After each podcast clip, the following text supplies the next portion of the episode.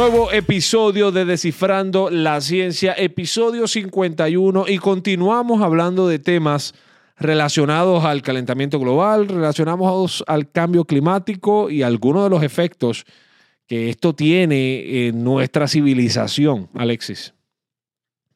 Así es, Néstor, y es que ya lo estuvimos eh, conversando en el pasado episodio, pero en este episodio vamos a hablar de, eh, las, de los efectos en las zonas costeras, porque son yo creo que una de las primeras áreas, de esas primeras personas que están viendo los efectos directos de lo que es el cambio climático y el aumento en temperaturas a nivel global y por supuesto el efecto del aumento en el nivel del mar. Y es que debemos recordar que, que, que, desde que la, la humanidad comenzó a crear civilizaciones, se utilizaban puntos cercanos a la costa por porque eran eh, lugares estratégicos de intercambio de mercancía, eh, los principales puertos eh, del mundo. están en las costas, ¿no? Y, en la mercancía hasta en la actualidad. Gran parte de la mercancía sigue llegando en barcos, no solamente en aviones, y, y hay grandes, grandes ciudades, ¿no?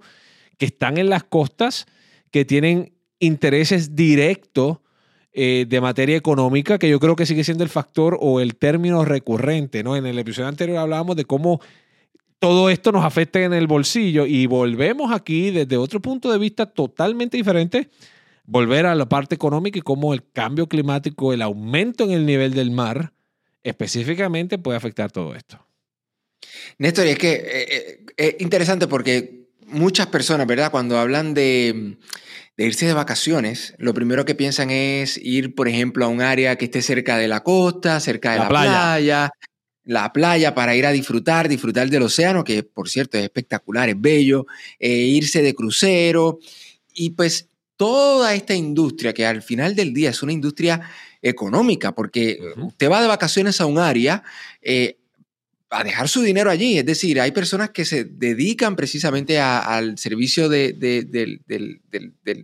la del eh, turismo. del turismo, y eso significa una fuente de ingresos. Sin embargo, cuando vemos eh, áreas, por ejemplo, cuando vienen ciclones tropicales, que por supuesto deja esas áreas destrozadas, eso significa que esas personas se quedaron sin trabajo, porque tienen que comenzar a construir la, la, la zona costera y también han comenzado a haber inundaciones en la zona costera.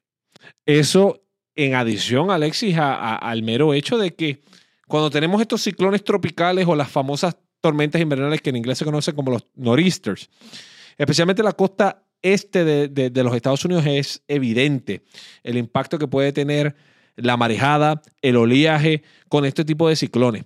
En adición a eso, yo creo que más de uno, y si no lo hemos visto, si no lo ha visto de manera de primera persona, usted ha escuchado, ha visto de las inundaciones famosas que pasan en muchas ciudades en días soleados y solamente, ah, es que hoy hay luna llena y la marea está alta o, o es que ah, están las mareas rey y aumentó el nivel de la marea y ahora todo el agua está saliendo por lo que se supone que sean los desagües. Esos son impactos que esto tiene en, la sociedad. Y yo creo que desde el punto de vista eh, de cambio climático y desde el punto de vista del aumento en el nivel del mar, naturalmente son las ciudades costeras las que, las que más se ven afectadas. Y, esto es, ¿verdad? las inundaciones, ¿verdad? Las personas que, han decidido construir ya sea edificaciones turísticas o residencias, o lo que sea, están expuestas precisamente al oleaje. Pero, ¿qué es lo que está pasando? Que con, como estuvimos discutiendo en el episodio anterior, con los efectos del cambio climático, el derretimiento de glaciares y otros efectos, el nivel del mar está aumentando. Así que al aumentar el nivel del mar, esto prácticamente eh, se, maximiza, ¿verdad? O se magnifica, es la palabra correcta, se magnifica estos efectos. Así que lugares donde antes no se inundaban, pasaban huracanes y usted decía, no, pero es que esto yo nunca lo había visto antes. Claro, porque ahora estamos viendo el incremento en el nivel del mar y al tener una columna de agua mucho más elevada con los efectos de los ciclones tropicales o efectos eh, naturales, pues ahora esa columna de agua puede alcanzar más terreno tierra adentro. Y eso precisamente es lo que son esas inundaciones costeras famosísimas que hemos estado viendo durante eh, estos últimos años en diferentes localidades. Y no hace mucho, Alexis, en la temporada de huracanes del año 2022, tú viviste de primera mano un, ciclón tropical sumamente potente que si los vientos fueron fuertes, más fuerte aún fue la marejada ciclónica que dejó ese huracán y has visto de primera mano los estragos dejados por eso.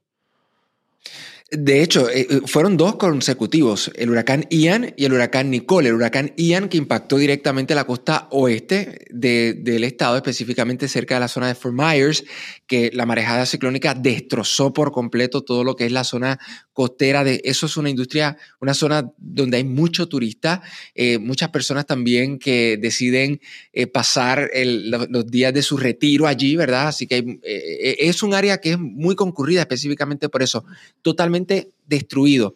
Y por el otro lado, Nicole, que afectó la costa este, que provocó no tan solo eh, eh, daños en la zona costera, sino que también eh, magnificó el problema que ya existe, por ejemplo, en la Florida de erosión costera. Y ese mismo panorama se había repetido años anterior con el huracán María en Puerto Rico, donde la costa de Puerto Rico se vio afectada por el huracán María, los edificios que han quedado debilitados porque la erosión prácticamente ha eh, dañado los cimientos de esas edificaciones. Y eso lo vamos, eh, se ha ido viendo en los diferentes lugares del mundo. Y precisamente hablando de erosión costera, tuviste la oportunidad, Alexis, de conversar con eh, un meteorólogo muy conocido en la Florida, yo creo que a nivel mundial, eh, John Morales, eh, quien eh, por muchos años laboró en español, en inglés, y hoy sigue siendo experto ¿no? en, una estación local, en nuestra estación de NBC en la Florida, sigue siendo experto en huracanes, pero también alguien que, yo creo que fue de las primeras voces. así elocuentes, ¿no? Con todo lo relacionado al cambio climático y, y obviamente al aumento en el nivel del mar. Así es, y, ha estado, ha sido muy eh, consistente con ese mensaje de, lo que es el cambio climático y de, no tan solo decir qué es lo que está sucediendo, sino de mostrar con, datos y evidencia qué es lo que está sucediendo en diferentes lugares y ha participado en diferentes conferencias. Así que sí, tuve la oportunidad de conversar con él porque él lleva muchísimos años trabajando en, en la Florida, conoce muy bien lo que es el área de la Florida y quería, ¿verdad?, conocer su experiencia no tan solo como experto en, estas, en estos temas, sino como cómo él ha visto que el efecto de la erosión costera se ha ido pues eh, maximizando o, magnificando en, en nuestras costas. Así que eh, eh, sí, quiero que, que, escuchen esta entrevista y que la erosión costera no tan solo afecta la industria turística, sino que también los ecosistemas que son tan importantes para mantener el balance de nuestro planeta Tierra. Así que escuchemos esta entrevista. La erosión costera es un problema que no tan solo se está enfrentando el estado de la Florida, sino que también se está reportando en diferentes partes del mundo y que, según expertos, con el cambio climático, pues estos problemas pueden agravarse aún más. Es por eso que invito a John Morales, quien es meteorólogo fundador de Climadata y también experto en huracanes de NBC6, y que también ha sido una eh, persona que ha llevado el mensaje del cambio climático a través de los medios de comunicación y sus plataformas sociales. John, bienvenido. Bueno, gracias por tenerme. Eh, John, vamos a hablar por lo básico. Eh, ¿Qué es la erosión costera? Bueno, la erosión costera es lo que se ve cuando el arrastre del mismo oleaje y las mareas empieza a socavar y arrastrar parte de ese material que está en la costa. O sea, puede ser arena, puede ser tierra, puede ser estructuras. Eh, y es lo que se ha estado observando eh, con mayor intensidad, digamos, en muchas partes del planeta.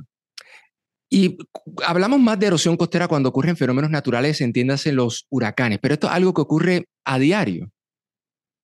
Sí, o sea, la erosión costera, ya sea, ya sea por el incremento en el nivel del mar, o sea, porque el terreno está eh, descendiendo, eh, y eso ocurre en algunos lugares como por ejemplo la costa de Luisiana, donde se ve que está descendiendo el terreno, pues eso lleva a, este, esta situación donde se está removiendo el material de la costa y, lo estamos viendo eh, a diario, pero definitivamente está acelerando en años recientes debido al incremento en el nivel del mar. y en parte también debido a la intensidad de las mismas tormentas. O sea, estamos viendo condiciones meteorológicas más extremas eh, causadas por el calentamiento global, y eso incluye huracanes más fuertes, incluye eh, eh, hasta tormentas polares más intensas, y entonces estamos viendo, por lo tanto, más oleaje y más erosión de playas. En el estado de la Florida hemos sido testigos, especialmente con la última temporada ciclónica, de los daños ocasionados precisamente por estos eventos naturales, especialmente a las estructuras. ¿Cuán vulnerable es el estado de la Florida a estos eventos? Bueno, la Florida, en, en, una época, partes de la Florida estaban sumergidas. En otra época, estamos hablando de eras geológicas, ¿no? De hace cientos de miles, si no millones de años. En otras partes de la historia, eh, la Florida era eh, la península mucho más ancha, ¿no? Porque el nivel del mar había bajado. Pero actualmente lo que estamos viendo es que el nivel del mar está aumentando. Eh, ¿Por qué está aumentando? Bueno, primero que todo porque hemos salido eh, de eh, un periodo glaciar, o sea, estamos generalmente viendo el derretimiento natural de pues, capas de hielo a través del planeta. Eso viene ocurriendo ya por miles y miles de años. Desafortunadamente, la mano del hombre está causando una aceleración en ese deshielo, en ese derretimiento, porque hemos incrementado la temperatura del mar y del, particularmente de la atmósfera, que entonces lleva al derretimiento de los glaciares, de las capas de Groenlandia, de las capas de la Antártida, y esto definitivamente contribuye al incremento en el nivel del mar, que es lo que está acelerando el problema de la erosión costera. En términos, ¿verdad?, de, de, de, los procesos de restauración, ¿verdad? Porque sí escuchamos a través de los medios de comunicación y, y cada vez que vienen las temporadas ciclónicas hablan de que hay que restaurar las costas. ¿Cuáles son esos métodos más comunes. Sé que hay métodos naturales y métodos artificiales. ¿Me puede hablar un poquito de la diferencia de ambos? Sí, la restauración de las costas eh, se ve mucho en el transporte de arena de otras partes donde lo están sacando del fondo del mar en algún otro lugar para llevarlo a cierta costa y tratar de entonces volver a restaurar lo que era el ancho de esa playa. Mm, eso es costosísimo. Aparte, ya las fuentes de donde se saca esa arena están disminuyendo en muchas partes del mundo. Eh, también, eh, y por cierto, o sea, eso, eso tiene sus límites, ¿no? O sea, llega un momento en que cuántos millones de dólares vamos nosotros a gastar para tratar de, de volver a ensanchar una parte de alguna playa, todo con el punto de que la podamos disfrutar, de que los turistas puedan venir. Pero óigame, eso cuesta mucha, mucha plata y como dije, eh, llega un momento en que se acaban los lugares donde está la arena presente. ¿Cómo entonces buscamos una forma natural de proteger las playas y no tener que estar gastando tanto dinero? Bueno, una forma natural es, por ejemplo, proteger los manglares. Eh, los mangles tienen en su forma natural una forma de protección que impiden que la arena eh, se, se, se, vaya, sea arrastrada hacia el mar. También las dunas naturales, protegerlas, asegurarse de que estén ahí para que cuando entra ese oleaje alto no entre tierra adentro y socave más de la playa eh, mar afuera. La ciencia más reciente indica de que las inversiones en proteger estos métodos naturales que protegen las costas eh, tienen un retorno en esa inversión muy, muy grande, muy amplio. O sea, por, por cada dólar que se invierte se le saca mucho más provecho eh, a largo plazo que estar en vez tratando de remediar con situaciones que son parches en realidad. Entonces, estos métodos que son artificiales, eh, algunos de ellos, ¿verdad? para poner en perspectiva, estamos hablando que son muros de concreto, eh, ubicación de rocas en la zona costera, llevar arena de, otros lugares hacia esa zona que sea compatible con el ecosistema. Eso realmente mm, es, eh, eh, es económicamente efectivo para esas comunidades o eso es una solución a corto plazo. Bueno, ya, hablamos de uno de los métodos artificiales, digamos, para tratar de mantener la playa como estaba, que es, bueno, transportar arena de otros lugares. Eso es costosísimo, eso, o sea, se invierte este año y a los cuatro años hay que volver, volver a invertir Y llega un momento que sencillamente yo creo que no es, no es factible a largo plazo que se siga haciendo eso. Hay otras formas artificiales ¿no? de proteger la costa. Estamos viendo esta instalación de, eh, de estos arrecifes eh, artificiales, donde básicamente se sumerge una estructura de cemento donde pues que está, eh, digamos, diseñada en una forma especial para que los, corales se vayan acumulando encima de, de eso. Y claro, cualquier eh, arrecife también tiende a mitigar la fuerza del oleaje y es bueno para tratar de proteger las playas. Mejor sería tratar de proteger los corales que ya tenemos ahí, que están, o sea, están en sus últimas. Los corales a través del mundo se están perdiendo en una forma vertiginosa. ¿Qué estamos haciendo? Bueno, vamos a tratar entonces de hacer estas cosas artificiales para que los, los corales crezcan. Pero eso también es un reto, me parece a mí, eh, a largo plazo. Y bueno, eh, finalmente menciono lo que se lleva haciendo hace décadas, ¿no? La gente piensa que, la gente piensa que se puede poner un muro para tratar de proteger una playa o una estructura. Y mire, o sea, eh, a corto plazo parecía buena idea, pero el problema es que eh, mientras el mar siga aumentando, o sea, ni el cemento, ni, o sea, no hay nada que pueda resistir el embate del oleaje fuerte, una ola tras otra, tras otra. Ese cemento se rompe. Aunque tenga varilla, aunque tenga lo que sea, eso no perdura ante, ante la intensa fuerza del mar. Eh, aparte de que lo que hace es, bueno, si el agua no puede entrar por ahí, va a entrar por algún otro lugar. Y entonces penetra por otro lugar y empeora la situación para otros. Así que esos muros que vemos en la costa tampoco son una buena solución. Repito, las mejores soluciones son las soluciones de la madre naturaleza, soluciones que han estado siempre presentes ahí, que desafortunadamente nosotros, eh, eh, la raza humana, lleva destruyendo. O sea, con cada manglar que se destruye, ahí estamos restando, quitando lo que es esa defensa natural que siempre estuvo presente. Entonces, en vez, lo que hay que hacer es proteger esos mangles y sembrar nuevos, volver a sembrarlos en los lugares para entonces tratar de, proteger las playas. Y de hecho, estos mangles, eh, como lo menciona, también son ecosistemas para otras especies que eh, pueden verse amenazadas con lo que es la erosión costera. Claro, o sea, si, si alguien ha tenido la oportunidad de hacer snorkeling en, en, un, en un mangle, eh, ¿qué es lo que está metido ahí debajo de esas raíces? Cantidad de pececitos eh, eh, bebés, ¿no? Listos para, para ir al, resto del mundo. Ahí es donde se crían. Es súper importante, cangrejos, peces, etcétera, todo parte del ecosistema de, del mar y bien importante proteger eso. Así que es otra razón por la cual los manglares son, son importantes sabemos, ¿verdad?, que, muchas personas sueñan con, tener a lo mejor una casa o un apartamento con vista al mar y hemos visto cómo se ha ido o, incluso a vacacionar a estos eh, lugares donde hay acceso fácil y directo a, a la playa. Estos problemas tienen que ir acorde también con una buena planificación para el disfrute de la naturaleza. Sí, claro, o sea, todo el mundo quiere vivir al lado del mar. Eh, es parte de la razón que vemos que más y más gente está expuesta a los riesgos de cosas como, los huracanes, ¿no? Que impactan mucho más fuerte a la región costera. O, o, bueno, hablemos de otra cosa, hasta de tsunamis, ¿no?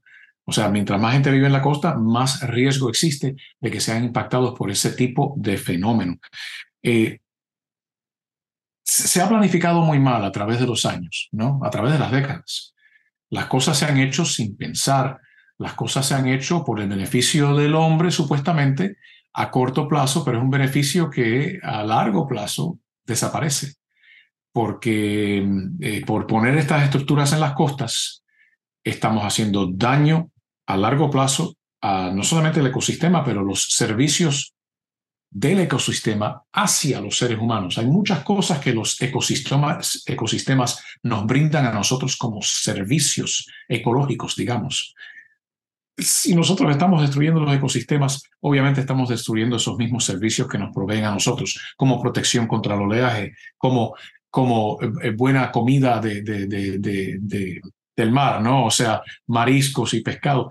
Eh, o sea, esas son cosas, son servicios al ser humano que nosotros mismos estamos arruinando por no planificar bien la construcción, por no planificar bien las cosas, la forma que hacemos las cosas. John, eh, has tenido la oportunidad de visitar diferentes lugares del mundo y, a lo mejor ser testigo de primera mano de los efectos del cambio climático en a lo mejor otras áreas costeras. Eh, ¿Cuál es el efecto del cambio climático no tan solo en la Florida, que ya hablamos, que, está provocando la erosión costera y otros efectos? ¿Has visto en otros lugares eh, situaciones similares o incluso peor que lo que se está viviendo en, en el estado del sol? Eh, bueno, es que son tantos los ejemplos ¿no? de lo que viene ocurriendo a través del mundo em, en términos de, ya sea el incremento del nivel del mar, lugares donde la penetración de una marejada ciclónica, o sea, marea de tormenta, en un lugar, digamos, como, como Bangladesh, que en una época vio cientos de miles morir, cientos de miles de personas morir en un solo ciclón, pero oiga, ahora están peor, porque hay muchos lugares que ahora, aún sin huracán, se están inundando porque, porque sencillamente el mar se los está tragando. Hay algunas islas en el Océano Pacífico que son, que son, estos son países, ¿no? Pequeñas islas que lo están perdiendo todo. O sea, están teniendo que abandonar esos lugares porque se están siendo tragados por el mar. Y eso es hablando solamente, solamente del incremento en el nivel del mar. O sea, hay muchas otras cosas que están pasando. Esta situación de los fuegos forestales que también está empeorando el cambio climático, hace muy difícil a una persona poder planificar vivir en un lugar como, digamos, California. Eh, incluso, o sea, ya no se encuentran seguros. Uno no puede comprar un seguro contra fuegos para su residencia porque es sencillamente o demasiado costoso o las compañías aseguradoras han dejado de ofrecer ese servicio, e, ese producto. Eh, y bueno, o sea, ¿consideraría usted vivir en California si no tuviera un seguro contra fuegos? Mm, está un poco difícil, ¿no? Así que eh, es un lamar de cosas, un, sinnúmero de cosas las que están cambiando, todos eh, causados por estos cambios que nosotros mismos nos estamos causando, o sea, daños que nos estamos causando nosotros mismos por eh, los, los cambios al planeta. Muchos científicos hablan de que estos efectos se ven magnificados en, en, los lugares donde hay pues eh, no están tan desarrollados o, por ejemplo, islas más pequeñas como las del Caribe. Eh, ¿Cuál es el futuro de, de, estas áreas costeras en, en, estas áreas que son más vulnerables? Bueno, el futuro significa más penetración del mar, significa eh, más destrucción a, a, estructuras que están aledañas a la costa. Significa que cuando hay huracán, comunidades que están más alejadas del mar, que nunca han tenido que lidiar con una marejada ciclónica, tengan que enfrentarse a ella. Eh, y eso solamente, repito, hablando del, incremento del nivel del mar. O sea, eh, eh, también va a haber más sequía en el Caribe, por ejemplo, hacia el final del siglo XXI. con más sequía hay más problemas con el suministro del agua, más problemas sociales, o sea, temperaturas más calientes causan más eh, eh, mortalidad. Bueno, o sea, hay que remediar el, curso hacia donde vamos, hay que cambiar de rumbo y buscar la manera de eh, frenar el incremento en las temperaturas del planeta, porque si no lo hacemos, las consecuencias van a ser bien graves. Y ahora sí, la última pregunta y tratando de conectar todo lo que hemos estado hablando. El problema de la erosión costera eh, se perfila que se vea aún más agravado si no se toma acción con respecto al cambio climático y cuán pronto o cuán más eh, grave va a ser en estos próximos años. La erosión costera está empeorando. ¿Por qué? Porque está acelerando el ritmo al cual incrementa el nivel del mar. E, el océano va a continuar aumentando el nivel, eh, pero la rapidez con que lo hace depende de nosotros. O sea, vamos a seguir viendo este incremento. Va a ser relativamente manejable, donde podemos mm, adaptarnos en la costa, o va a ser tan vertiginoso, tan acelerado, que no vamos a poder tomar las medidas necesarias para salvaguardar propiedades y vidas a lo largo de las costas. Si no cortamos las emisiones de gases de efecto invernadero, entonces el incremento en el nivel del mar va a ser acelerado y va a ser muy difícil de manejar y va a costar vidas y va a costar propiedades y sencillamente se va a tragar muchas tierras costeras en muchas partes del planeta. Bueno, John, muchísimas gracias por sacar de su tiempo para hablar con nosotros de este tema tan importante. Como siempre, John Morales, eh, muy elocuente, muy, muy conocedor eh, de estos temas. Y, y Alexis, yo creo que uno de los mensajes más claros es cómo esto no solamente, como bien decías al inicio de, de, de, antes de lanzar a la entrevista, decías, esto no solamente afecta la industria turística, esto no solamente afecta comunidades, esto afecta el balance ecológico, el balance natural que tiene que existir entre lo que es la fauna, lo que es la flora y lo que somos nosotros que, aunque somos parte de, la, de, de, lo, de lo, que es la fauna, pues, somos como una especie aparte, ¿no? Que, que, que también nos hemos afectado. Nos vemos afectados y de hecho, y somos los, los que básicamente tenemos la oportunidad de, de cambiar este rumbo, ¿no? Este, los animales están tratando de adaptarse, eh, los, las, las, plantas están tratando de adaptarse y nosotros estamos acelerando un proceso. Yo creo que, ¿verdad? En estos dos episodios que hemos estado compartiendo con ustedes, con estos dos expertos de temas de cambio climático, le hemos mostrado una gama de diferentes eh, efectos que hemos tenido desde los glaciares, aumento en el nivel del mar, erosión costera, en lo que son los ecosistemas marinos. Y yo creo, ¿verdad?, que, que los efectos del hombre están haciendo un proceso muy adelantado del calentamiento de nuestro planeta Tierra están haciendo eh, pues mucho daño. Así que hay que tomar acción.